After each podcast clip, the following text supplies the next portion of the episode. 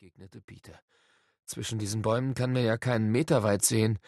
Wir wollen versuchen, ins Freie zu gelangen, wenn das hier überhaupt möglich ist. Mit einigen Schwierigkeiten arbeiteten sie sich, von Nesseln und Dornen zerstochen, aus dem Gestrüpp heraus. Da erwartete sie eine neue Überraschung. Rundherum wurde es lichter.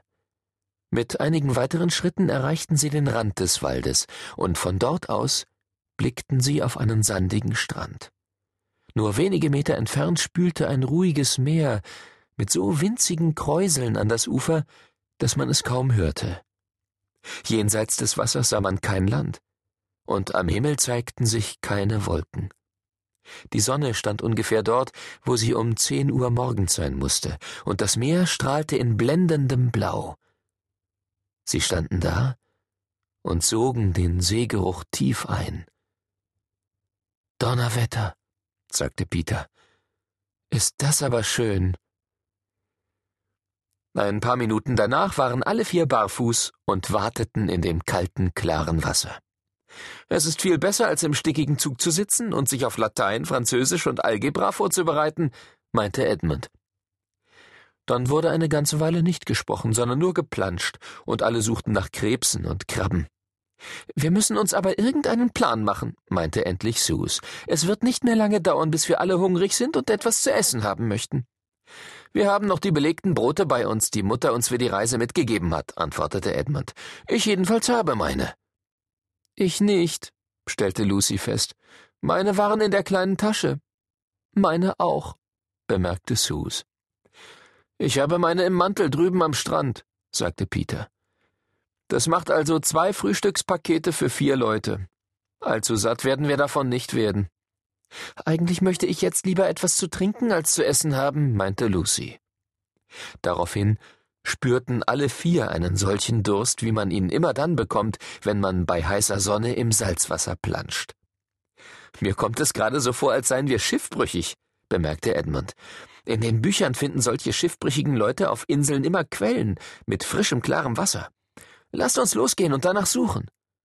Willst du etwa sagen, dass wir in den dichten Wald dort zurückgehen müssen? fragte Sus. Davon ist überhaupt nicht die Rede, entgegnete Peter. Wenn es hier überhaupt Flüsse gibt, so münden sie natürlich in das Meer. Und wenn wir am Strand entlang gehen, müssen wir also auf einen treffen.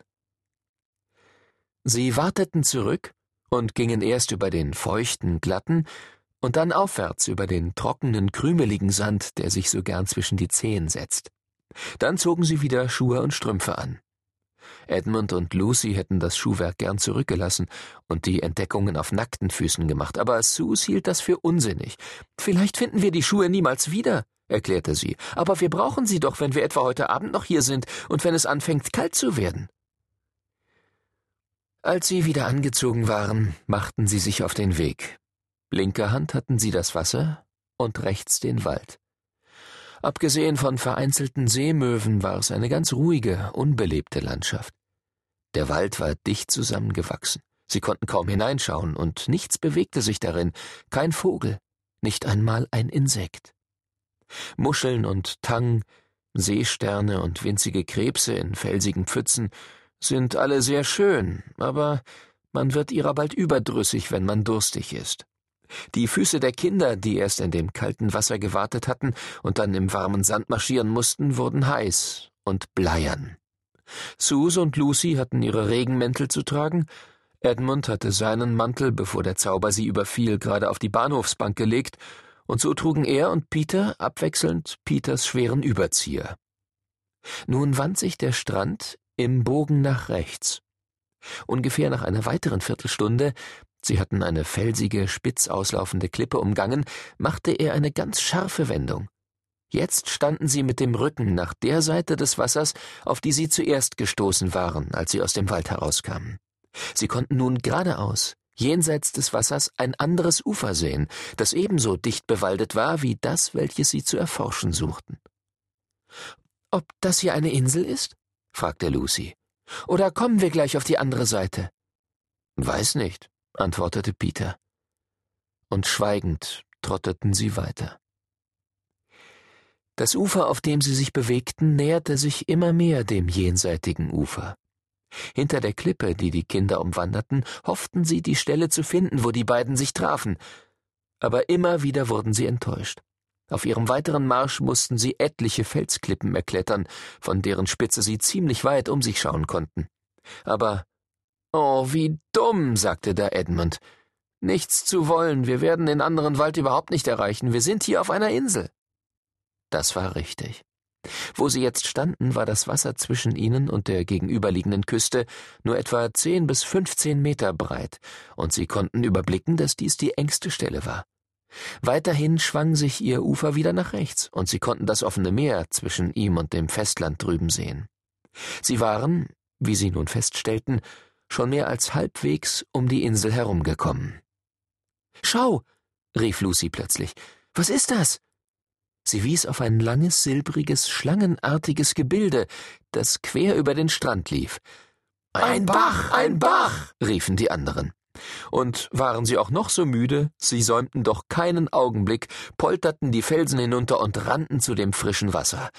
Sie wussten, dass es besser ist, an einer Stelle oberhalb des Strandes bachaufwärts zu trinken, also wandten sie sich gleich dahin, wo das Wasser aus dem Wald herauskam. Die Bäume waren hier ebenso dicht wie überall, aber der Bach hatte sich eine tiefe Rinne zwischen hohen, moosigen Ufern geschaffen, so dass man ihn in gebückter Stellung wie durch einen Laubtunnel aufwärts verfolgen konnte. An dem ersten braun ausgehöhlten Wasserloch fielen sie auf die Knie und konnten sich kaum satt trinken. Sie tauchten erst ihre Gesichter und dann die Arme bis zu den Ellbogen in das Wasser. Alsdann, sagte Edmund, wie steht es jetzt mit den Broten? Ach, wollen wir die nicht lieber noch aufheben? fragte Sus. Wir brauchen sie vielleicht später noch nötiger. Wie praktisch wäre es, meinte Lucy, wenn wir jetzt, nachdem wir nicht mehr durstig sind, ebenso wenig Hunger hätten wie vorher, als wir noch durstig waren. Also, wie ist es mit den Broten? wiederholte Edmund. Es hat keinen Sinn, sie aufzubewahren, bis sie schlecht sind. Ihr müsst bedenken, wie viel heißer es hier ist als in England. Und wir tragen sie schon stundenlang in der Tasche. So wurden also die zwei Paketchen herausgenommen und in vier Portionen geteilt. Keiner bekam genug aber es war doch viel besser als gar nichts. Sodann wurden Pläne für die nächste Mahlzeit gemacht. Lucy wollte ans Meer zurückgehen und Krabben fangen, wurde aber von den anderen belehrt, dass das ohne Netz nicht geht. Edmund meinte, man könnte Möweneier aus den Felsen sammeln. Zwar war das kein schlechter Gedanke, nur hatten sie leider nirgends Möweneier gesehen. Hätten sie aber welche gefunden, so hätten sie sie nicht kochen können. Peter dachte bei sich, wenn wir nicht bald eine Glückssträhne erwischen, würden wir uns sogar über rohe Eier freuen. Er hielt es aber für besser, seine Gedanken nicht auszusprechen. Sue sagte, es sei schade, dass man die Brote schon so früh verzehrt habe. Kurzum, die Meinungen waren sehr geteilt und prallten teilweise sehr heftig aufeinander. Endlich sagte Edmund Hört mal zu. Es bleibt uns nur noch eines zu tun übrig. Wir müssen den Wald erforschen. Einsiedler, fahrende Ritter und solche Leute bringen es immer fertig, weiterzuleben, wenn sie in einen Wald geraten.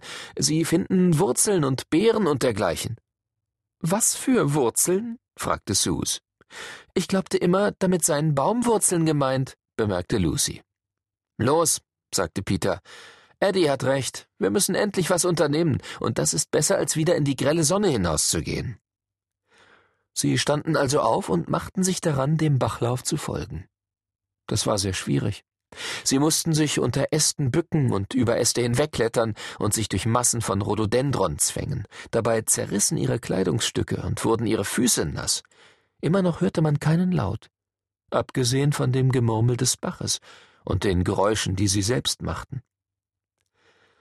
Gerade wurden sie wieder sehr müde, als sie einen köstlichen Duft bemerkten und blitzartig einen hellfarbenen Fleck hoch über ihren Köpfen auf der rechten Höhe des Ufers auftauchen sahen. Nanu, rief Lucy aus, ist das nicht ein Apfelbaum? Es war einer. Sie keuchten den steilen Abhang hinauf, kämpften sich durch eine Hecke von Brombeersträuchern hindurch und standen endlich im Kreis unter einem alten Baum, der mit großen goldgelben Äpfeln schwer beladen war, mit Äpfeln, wie man sie sich fester und saftiger nicht wünschen kann. Und das ist nicht der einzige Baum hier, stellte Edmund mit vollem Mund Äpfel kauend fest. Seht doch nur da. Und dort. Hier gibt es ja Dutzende von solchen Bäumen. meinte Sus, warf das Kernhaus ihres ersten Apfels fort und pflückte einen zweiten. Dies ist gewiss einmal ein Obstgarten.